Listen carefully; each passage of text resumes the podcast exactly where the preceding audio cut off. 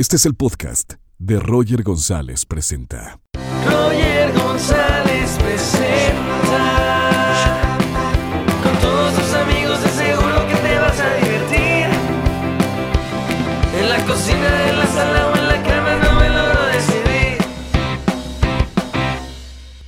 ¿Qué tal? ¿Cómo están? Bienvenidos a un nuevo episodio de Roger González Presenta en esta nueva modalidad que realmente, y tengo que confesarles, me está gustando muchísimo porque, bueno, me gustaría estar personalmente con, con los invitados que tenemos en este programa, pero es increíble poder entrar a, a sus lugares, a sus hogares y dónde están pasando esta cuarentena estos invitados. Y tengo el gusto de, de tener en este episodio a una gran, gran actriz y una niña lindísima, Bárbara López. Hola, Bárbara.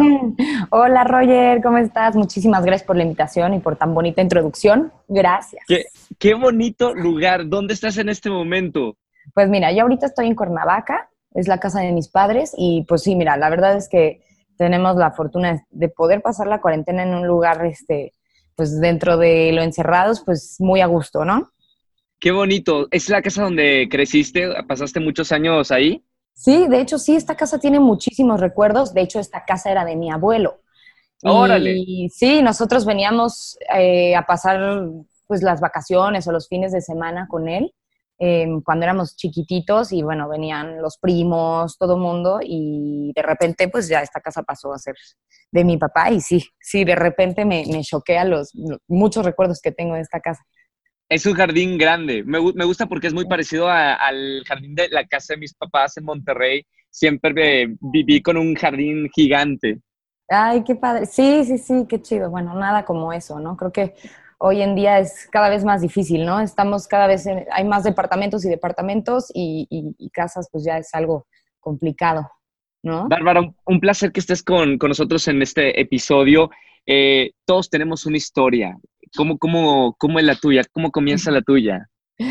Qué, qué, qué curioso es eso, porque yo lo pienso y es difícil, ¿no? O sea, creo que ay, también la edad es bien relativa. Por ejemplo, yo tengo 27 años y me parece que, que me falta muchísimo por vivir y no me equivoco, ¿no? Falta, falta, falta. Y me acuerdo cuando yo era niña y decía, no, pues alguien de 27 ya, o sea, pues ya es un adulto, digo, obviamente sí somos adultos, ¿no? Pero casi como que, no, pues ya es otra etapa de tu vida en donde ya, pues ya no te diviertes, no sé, las cosas son más serias, quién sabe.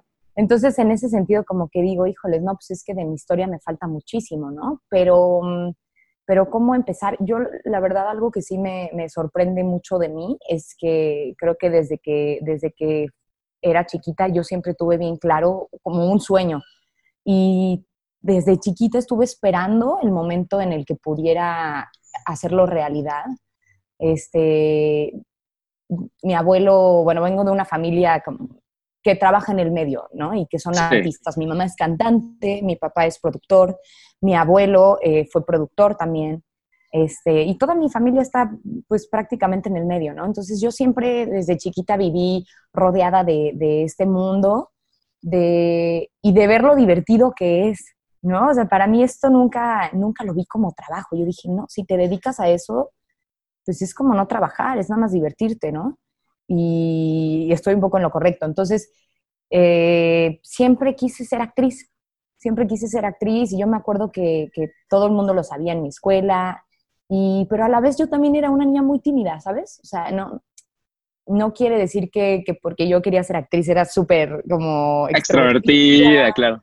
ni era la niña que, que, que se paraba al frente a hacer cosas, no, todo lo contrario, yo creo que yo siempre fui y sigo siendo como una niña muy tímida, este, muy introvertida en ciertos momentos, este, y, y nada, ¿no? Pues eso, no sé, estuve esperando toda mi vida a, poder lograrlo, mis papás no, no me dejaban entrar al CEA o a estudiar actuación hasta que terminara la prepa, entonces una vez pues terminada la prepa, eh, hice el casting para el CEA y... ¿Cuántos años tenías? Hijo, no sé, eh, 19, 18 o 19, un- una Sí. esas dos. Este, y lo hice tan mal, el casting para el SEA. ¿Qué, qué- qué- se hace de casting para entrar a, a- al SEA? O sea, ¿qué Em, pruebas tienen? Y, ay, me acuerdo que te daban, ah, tenías que contar una anécdota chistosa y una triste. Qué Y- difícil la chistosa. Súper difícil. Yo, es más, no, yo creo que me inventé algo, la verdad, porque no, no recuerdo, o sea, no, no recuerdo haber contado realmente una, una anécdota chistosa y aparte es complicado. Entonces, yo, quién sabe, seguro me inventé algo. Y de la triste, seguro sí saqué algo, porque yo soy mucho más como, este... Melancólica. Sí, sí. Y seguro me saqué algo por ahí. Luego te daban una hojita con una escena y tú pues, tenías que improvisar, ¿no? Y ¿sabes qué? No creo que, es más, no creo que lo hice mal. Yo creo que más bien yo siempre tuve como otro tono de actuación y estaba como muy clara de, de, de qué, qué era para mí la actuación, ¿no? ¿Qué, qué, ¿A qué tono te refieres? Está muy interesante ese punto que estás tocando. Sí, sí es interesante porque, mm, pues la verdad, eh, cuando yo entré al CEA, pues yo quería hacer novelas, ¿no? Pero no me veía actuando como en una novela porque es otro tono y está bien. Ojo, El está bien, drama, El melodrama. El melodrama. Pero pues es otro tono, ¿no? Y, y para mí como que mis referencias eran como, como películas, este, en donde la actuación es como mucho más sobria, ¿no? Más sutil. Y pues eso para mí era lo más padre. Y entonces resulta que llego a hacer el casting y pues lo, la verdad es que, es que lo hago así. De hecho, sí, de hecho tengo, bueno, no, luego te cuento esa anécdota. Ay, sí. Cuéntame, bueno. cuéntame, cuéntame. No, es que me, me acuerdo que una vez mi mamá me llevó a un casting Sí. para comerciales. Y pues obviamente los castings de los comerciales también, eh, pues son cuántos segundos de, de- de un comercial en la tele, ¿no? Entonces tiene, 30 eh, tiene que ser algo grande, ¿no? No, no, no una actuación sutil. Y me acuerdo que me dijeron como, ok, imagínate que estás en un centro comercial y ves a un chavo entrando con, con unos, este, en- en boxers y con unos, este, guantes de box. Sí. Y yo, ya, listo, ya hice mi casting, pues lo vi, ¿no? Es lo que me pidieron. Y obviamente, pues no me quedé, ¿no? Y luego lo pensé y dije, ¿cómo se me ocurrió hacer eso?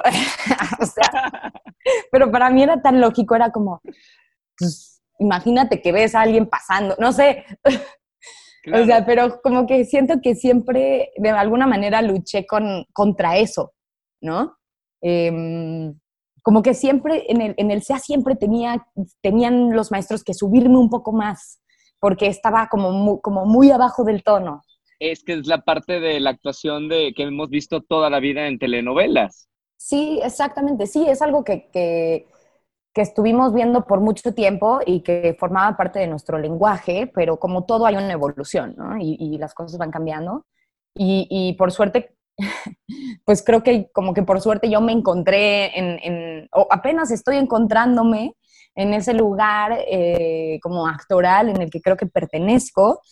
Y pues justo cuando pasa eso, llega una pandemia y estamos todos encerrados en nuestras casas. Tienes una idea muy clara de la actuación, me gusta. Y, y quiero explorar un poquito más acerca de, de qué es para ti ser actor o, o en tu caso actriz. ¿Cuáles eran tus referentes cuando hiciste esa audición del SEA? ¿Cuáles eran tus actrices favoritas o, o qué veías para decir, yo no quiero hacer esto de la actuación, quiero algo más sutil, más orgánico? Sabes que no sé si. ah, No sé si tengo actrices favoritas. En realidad, mm, para mí es bien complicado hablar de las cosas que para mí son favoritas porque siempre voy mutando, ¿no? O sea, y todo Sí, claro. tiene que ver con lo que voy conociendo en el momento y de repente llega algo nuevo que me sorprende y tengo esta cosa de que me cuesta mucho trabajo identificar algo como mi favorito porque hay una variedad tan grande de, actores y de cosas y de películas y de series y de música que me cuesta trabajo, ¿no? Pero, em, pero, pero, pero cine, ¿no? O sea, yo no sé, en, en general cine, yo creo que, que es como, como el ejemplo actoral más sutil que tenemos porque pues es una pantalla enorme en donde pues es fácil en- en entender lo que está pasando, ¿no? Claro. Y pues es- no sé, eso siempre me gustó. ¿Cómo, cómo fue tu, tu adolescencia, Bárbara? O sea, en esa época que, que estabas y que decidiste entrar al SEA para hacer una carrera como actriz. Eh, ¿Cómo eran tus papás con, Sí. contigo? No, mi- mis papás súper padres, la verdad, este, ellos siempre me apoyaron. Incluso yo en algún momento quise dejar de, de estudiar porque me acuerdo que tenía un novio que como que no le parecía que yo estudiara actuación. ¿Tóxico? o sea, digo, puede ser, a lo mejor los dos, pues no, éramos chavitos, ¿no? Entonces no sabíamos ser pareja, obviamente, vas aprendiendo. Pero sí, no le, no le parecía, o sea, y yo creo que más bien como que no, no creía en mí, ¿no? Yo creo que a lo mejor si él hubiera creído así, pues, yo creo que es lo contrario, ¿eh? Creía tanto que a lo mejor te estaba diciendo, no, no, no, no, no te me vayas. O a lo mejor también, no lo había visto en, ese sentido, no lo había pensado así, pero recuerdo mucho eso, ¿no? Que yo alguna vez pensé en tomar esa decisión por él. Y qué, loco, ¿no? Que justo esa es la etapa en la que te estás formando y te entran tantas dudas y además de lugares tan absurdos como un novio, que además ni siquiera va a durar en tu vida. Claro. Y estuve a punto de de dejar como la, actuación y mi papá me dijo, no, termina la carrera y después haces lo que tú quieras. Si quieres estudiar otra carrera está perfecto, pero termínala. Y justo, y, eso fue, de verdad, si, si, si mi papá no me hubiera dicho eso, yo probablemente hubiera dejado la carrera y hubiera hecho otra cosa y hubiera sido una tontería. Porque esto es lo que me gusta.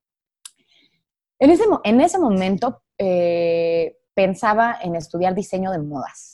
Ahorita, la verdad, es algo que me gusta mucho porque en algún momento de mi vida fui como muy creativa y muy manual. Después lo, lo dejé, no sé por qué. Em, me enfoqué en otras cosas probablemente, pero me sigue gustando hacer como cositas, como ser como muy manual y así. Pero en ese momento me gustaba mucho eso y, y pensé en, en, en, el diseño de modas, pero la verdad es que ahorita algo que me gusta mucho también es, es la arquitectura, aunque quién sabe si me hubiera dedicado a eso. La verdad es que yo tengo muy claro que no, realmente no hay otra cosa en la que yo me podría haber dedicado. Si acaso me hubiera dedicado mucho más a la música, que tiene que ver con lo que hago también. Y que es una parte que, que nunca... por ejemplo, mi mamá es cantante, yo canto también.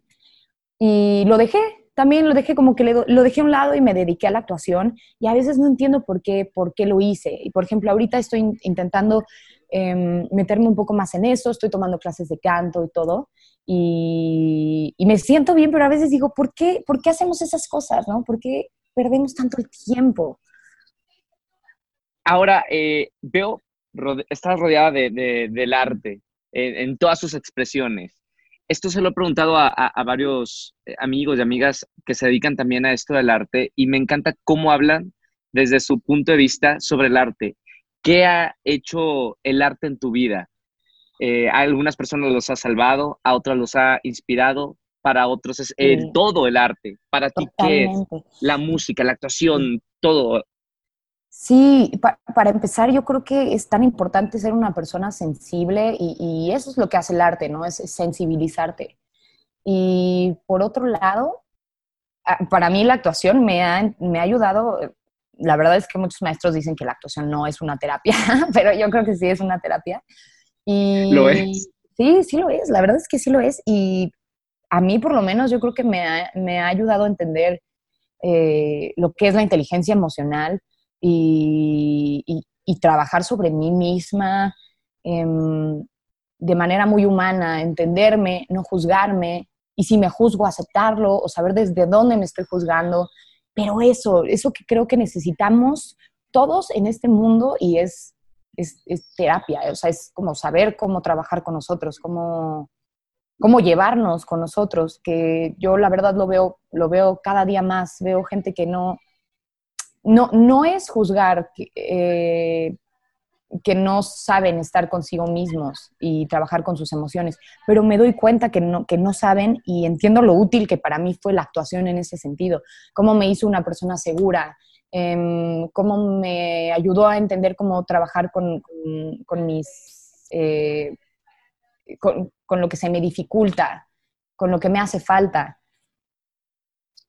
Tuviste suerte eh, en tener el arte y, y, que lo hagas una referencia de la inteligencia humana a través del arte, la sensibilidad, el ponerte en el lugar de otro, el entenderte. ¿Qué pasa con la gente que no tiene la posibilidad o que no se ha acercado al arte? ¿Dónde consigue esas herramientas de vida, Bárbara? No lo sé, de verdad sí creo que el arte es, algo esencial en la vida del ser humano y por algo existe y es bien importante, es el, alimento del alma. Y, y como hay personas que dicen como yo no puedo confiar en alguien que no le gustan los animales, ¿no? para mí es un poco una referencia también, ¿no? Como una persona que Me no gusta. el arte, es como, no sé si puedo confiar en ella. No sé, no sé, no sé, a lo mejor sí, Estoy de acuerdo. pero, hijo, sí, creo que es esencial.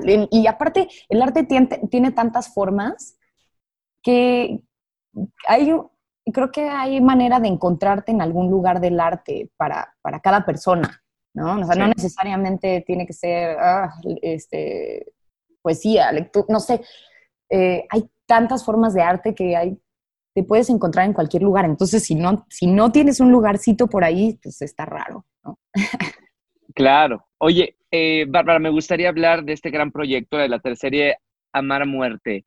Fue un proyecto muy importante en tu vida y tu carrera. Cuéntame, cuéntame de ese pasaje.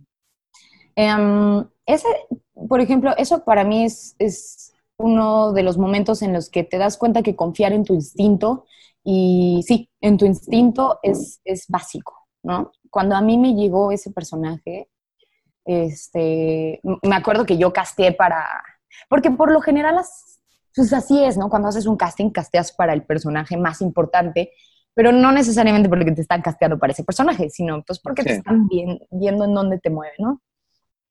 Yo casté para el personaje principal y de verdad que me gustaba, pero mucho, mucho, mucho. Y no, no me, cuando me llamaron y me dijeron que me había quedado en el proyecto, pero que no me había quedado en ese personaje, fue como un, un bajón, así de, ay, ese personaje está increíble y yo lo quería hacer y era para mí, ya sabes. Pero me dicen, pero te quedaste en otro personaje que, pues, eh, dentro de todo lo que le pasa, pues, lo más importante es que es su sexualidad, ¿no? Que es una niña que se está encontrando y que resulta que encuentra a, a su pareja en otra chava que bla, bla, bla, bla, bla. ¿Te latería hacerlo o, o no? La verdad. Y no lo, no lo dudé, la verdad, yo sabía que era un tema importante, no sabía qué tan importante era, honestamente. O sea, sabía que era un tema no sabía la repercusión. pero no tenía idea de la magnitud de lo importante que era. Y también me pareció un reto actoral, ¿no? Como, uff, tener ese acercamiento con una mujer en, en televisión y además una mujer tan hermosa como Maca, ¿no? Y que lleva también, pues en ese entonces yo no tenía tampoco tanto, eh, como ta- tanta carrera. Digo, ahorita tampoco la tengo, ¿no? Pero en ese entonces menos. Y, este, y era como trabajar con Maca, que ya llevaba mucho más tiempo trabajando y ya era más conocida y todo, todo eso para mí era, ¿cómo lo voy a hacer? Porque obviamente me voy a poner súper nerviosa, pero eso es lo que tengo que hacer. O sea, esos son los retos y los personajes que tienes que agarrar en la vida. Y la verdad como que yo nunca dudé, siempre supe que, que, que iba a tener trascendencia, pero no, nunca supe a qué grado. Y cuando pasó todo esto, pues la verdad es que fue como un golpe de suerte porque también es un, un, golpe de suerte de repente tener la oportunidad de hacer cosas que ayuden a los demás. No Claro. todos tienen esa posibilidad. Mm, No todos los personajes tienen esa posibilidad. y no todos los personajes tienen esa posibilidad. La verdad, como que no todos tienen una causa o no, no, no, no trasciende tanto y para que trascendiera de ese modo y que la vida o lo que yo hago me pusiera en un lugar eh, como es este, eh, como el- la comunidad LGBT, pues es, o sea, es como una, es como, fue como un golpe de suerte para mí, ¿no? O sea, como poder formar parte de ese, de ese grupo. Ahora, eh, Bárbara, esta teleserie, el impacto es tan fuerte, como lo estás mencionando, que hasta también se ve en España, en teleabierta, si no, si no me equivoco. Eh, ¿Qué aprendiste de ese personaje? Porque muchas veces los actores y, y las actrices aprendemos de los personajes que, a los que les damos vida. ¿Qué aprendiste de, tu personaje? Ah, aprendí muchísimas cosas, pero mm, creo que aprendí a confiar, sobre todo aprendí a confiar en, mis compañeros, porque luego pasa mucho eso, ¿no? Que en esta industria em, teníamos esta idea de que no podemos confiar en nuestros compañeros porque, porque somos competencia, porque hacemos lo mismo, porque somos mujeres, ¿no? Ujú. Y, y- y es- fue bien bonito darse cuenta que, que- que no es cierto, que ya estamos en momentos en donde nosotros como compañeros, como actores, como mujeres, nos apoyamos y tenemos que confiar en nosotros. Y que nuestro trabajo siempre es mucho mejor cuando confiamos en, en- en los demás y trabajamos en equipo. Y yo creo que es, para mí, eso es lo que, lo que me enseñó eh, ese personaje. Hiciste este personaje para, para televisión y hablamos hace, hace ratito de la televisión, pero también has hecho para plataformas digitales. Ahora con Desenfrenadas, que hace poquito hablamos con, con Tessa Ia, eh, este proyecto está padrísimo, ¿eh? ¿Qué Mm. tal eh, eh, haber hecho Desenfrenadas? Increíble, y, y lo, lo- teníamos una plática ayer y estábamos hablando sobre eso y creemos que lo más importante, la historia es muy importante y habla de un tema muy importante que es la, la feminidad, ¿no? Cómo se maneja hoy en día y cómo estamos trascendiendo con, con ella y a dónde la estamos llevando. Y eso a mí me sorprende porque se vio reflejado desde un, desde un principio en, en, en el equipo entero, pero como actrices, entre nosotras cuatro, yo me acuerdo que cuando yo llegué a hacer el casting, lo, lo primero que puedo recordar es ver a Tessa y decir, ella es Tessa y la admiro muchísimo. Y como sentir esta cosa de no lo puedo creer, o sea, imagínate que yo me quedo en una serie con Tessa y sentir su, uh, cómo ella me recibió desde que llegué sin conocerme, me sonrió, me abrazó súper bonito. Y eso para mí fue súper admirable. Y se traduce, o sea, s- se traduce desde un principio a lo que hicimos en ese, en, en ese proyecto, como a- esta, a mujeres unidas que comparten buena vibra. Y, y eso a mí me enseñó, por ejemplo, muchísimo de Tessa, ¿no? Y eso pasó con las, con las tres, o sea, con las cuatro. Sí. Eh, Lucía es encantadora, Coti es increíble y es auténtica y es real y, no, tiene, no tiene filtro, pero es, pero es buena persona, ¿no? Entonces dice lo que, lo que tiene que decir, y, y- pero sin hacer daño, ¿no? Entonces son como, son tres mujeres que me enseñaron tanto, tanto, tanto en ese proyecto que, pues no sé, yo creo que es, es de mis proyectos favoritos. Ahora, Bárbara, me gusta cómo hablas. No habíamos tenido la, este, la cercanía de hablar tanto. Como que sabes de las relaciones humanas, tienes buen ojo y eres muy sensible por ser actriz. Me gustaría que compartas con la gente cuáles son las características en las que tú te fijas para saber si una persona puede o no entrar a tu vida. ¿Es buena o no? Sí, sí, es bien. Y, y, es, y es bien complicado a la vez, ¿no? O sea, yo me he encontrado en muchos momentos em, desperdiciando buenas relaciones porque todos en algún momento desconfiamos, porque a alguien alguna vez nos hizo daño, porque a alguien alguna vez, ¿sabes? Sí. Pero me he dado cuenta que no podemos vivir eh, basándonos en eso, porque también hay gente, mucha gente que me ha sorprendido tanto, gente que me, que, que me ha buscado constantemente para, para, para hacer crecer una relación. Y eso es, eso es lo que me, prefiero llevarme eso, ¿no? A llevarme los miedos que, que, por los que pasé cuando iba en la secundaria y una amiga me rompió el corazón. Traicionó, claro. Me traicionó. Este, pero, pues eso, ¿no? O sea, creo que, pues es bien sencillo cuando, la verdad, yo creo que lo más importante es como, pues no tener miedo. O sea, darte la oportunidad de conocer a la gente. Y si, no te das la oportunidad, no puedes saber si vale la pena o no vale la pena. Pero si tienes un miedo y pones una barrera desde un principio, te pierdes de tantas cosas. Y pues eso yo es algo que ya no quiero hacer, ¿no? Y creo que también con el tiempo yo, y muchas mujeres, yo lo he visto, muchas mujeres hemos aprendido a, yo creo que en un tiempo atrás llegaba una mujer a un lugar nuevo y todas así, y sentías como el, "Ah". y ahorita la verdad es que no creo que tenga que ver con mi edad, sino con que sí creo que las mujeres estamos cambiando y estamos aprendiendo a recibirnos mucho mejor, a ser más educadas. Ayudarse. Ayudarnos, a saludarnos bien, a darnos una oportunidad, a querernos a nosotras y a las demás. Entonces, sí, no sé, son buenos momentos, creo.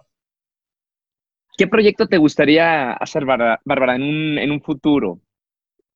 Que, ah, pues mira, la verdad es que me encantan las, las, las series y, quisiera también explorar pe- películas. Ten- tengo muchas ganas de hacer como un proyecto mucho más como independiente y más locuchón y que me ponga en un lugar más eh, vulnerable, en donde haga cosas que, que sea, impliquen un reto para mí. Este, tengo muchas ganas de hacer un proyecto raro, ¿sabes? Así, no sé cómo decirlo de otra manera. Raro, incómodo, este... mm, Me gusta. Sí, sí, sí. ¿Te irías a Estados Unidos? O sea, como muchas eh, de actrices y actores mexicanos se han, se han ido a, a, Los Ángeles para buscar eh, Sí. oportunidades en Hollywood. ¿Te gustaría su sueño tuyo? o no? Claro, sí, por supuesto. Yo creo que este, en los objetivos hay que tener como que objetivos a largo y a corto plazo. Este, y siempre lo he pensado, sí, siempre, pues sí he querido ex- eh, explorar el, el irme a Estados Unidos, ¿no? Y no es mi único sueño, pero sí, sí es un gran sueño. Y si, si fuera y sucediera algo y pudiera trabajar allá, sería magnífico. Y si no se diera, también sería magnífico porque aquí también creo que están habiendo muchísimos proyectos interesantes y pues no sé, creo también que los tiempos son perfectos, ¿no? Y en algún momento se acomoda, pero sí, claro que, claro que es uno de mis objetivos en la vida. Ahora, antes de, terminar esta charla, Bárbara, esto le estoy preguntando a todos desde este nuevo formato desde casa. ¿Qué, has aprendido tú personalmente? No pensamos que nos iba a pasar esto a nadie en el planeta Tierra. Tenemos eh, esta oportunidad de crecer. En tu punto de vista, eh, ¿qué es lo, lo que has aprendido en estos días, en estas semanas? Eh, creo que estos días son días de aceptar. Em, en la vida, en la vida como la vivíamos antes, teníamos mucho la oportunidad de negar todo, ¿no? De decir, "Ugh, odio esto, esto me está pasando mal, hoy es un mal día. No, no, no. Creo que como, como estamos, como está la situación ahorita, no tenemos más que aceptar las cosas como son. Si la estamos pasando mal, ni modo, busca la manera de pasarla bien o busca la manera de deshacerte de ese sentimiento como sea, desahogándote de la manera en la que tú creas que, que es, es- es la mejor manera, y luego regresar como, es como luchar, pero desde adentro. Como que siempre hemos estado luchando desde afuera, ¿no? Así como, Sí. no, es que tengo que conseguir esto, tengo que hacer esto, tengo todo desde afuera. Ahora nos toca luchar hacia adentro. O sea, con nosotros mismos también, nosotros porque mismos, en la soledad también nosotros nos estamos haciendo Sí. muchas ideas y pensamos muchas cosas que antes no teníamos tiempo ni de pensar. Sí, y además creo que yo sí me he dado cuenta que también el contenido está cambiando muchísimo, ¿no? Creo que está enfocado en su mayoría como en, en- en trabajar con lo que nos está pasando y como, como muchas cosas positivas. Y, y veo a muchísima gente ayudando. La verdad es que todos están buscando una manera de, de ayudar, de donar, eh, de pasar un mensaje positivo. Y pues, yo, yo me quedo con eso. Tengo días malos, no significa que no, claro que tengo días malos, incluso ayer fue un día malo para mí y busqué la manera de solucionarlo y, y me fui, agarré mi espacio, em, me puse música, este, me puse a escribir y pasó. Y ese momento pasó, ese momento malo pasó y la volví a pasar bien otra vez. Y, híjoles, pues también es, es padre tener la oportunidad de que, por ejemplo, pienso mucho en esto, en que cuando queremos vacaciones, las Sí. tenemos y vemos que hay gente que está trabajando. Sí. Y tú estás tomando vacaciones. Entonces te sientes culpable porque estás tomando vacaciones cuando hay gente que está trabajando. Ahorita también hay gente que está trabajando y estos no son vacaciones, pero tienes ese espacio que todos se están dando. Entonces no existe esa culpabilidad, ¿no? O sea, como que entonces aprovecha que todos tenemos este espacio en nuestras casas, pues sí, para trabajar desde aquí y también pues para hacer lo que, lo que más te gusta y para descubrirte y, entender que no te debes de sentir culpable por eso.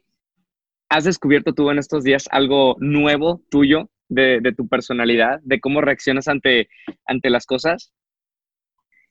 Ay, pues yo creo que siempre, la verdad siempre, o sea, como que nada en particular, pero pues es que yo ah, considero que sí siempre me estoy como analizando, pero en el buen sentido.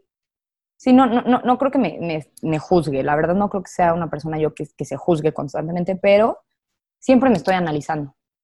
Y pues sí, también la convivencia es, este, es complicada, ¿no? Entonces también aprender a, a convivir sanamente y, y a transitar tus, tus emociones, pues también es un gran aprendizaje. Total. Gracias, Bárbara, por, por esta llamada y por estar en este episodio. Y muchas felicidades de verdad por eh, este Desenfrenadas, que también se lo dije a, a Tessa. Muy buena serie, muy buena Ah, recomendación para esta cuarentena. Eh, y saliendo de aquí que vengan muchos más proyectos interesantes y de crecimiento para ti. Ay, muchas gracias, Roger. Y mil gracias por, por invitarme a, a, este programa. Este, la verdad me gustó muchísimo platicar contigo y igualmente. gracias. Ojalá que sea una de muchas. Gracias, Laura. Disfruta de ese maravilloso sol allá eh, que está increíble por tu casa. Sí, igualmente. Ahí también se ve muy bonito, una, una terraza, un cielo muy lindo. Así que pues a disfrutar. Gracias, Bárbara. Un beso grande y nos vemos prontito. Bye. Chao, gracias a todos por estar en este episodio y recuerden que nos escuchamos esta semana en podcast y también a través de YouTube. Adiós.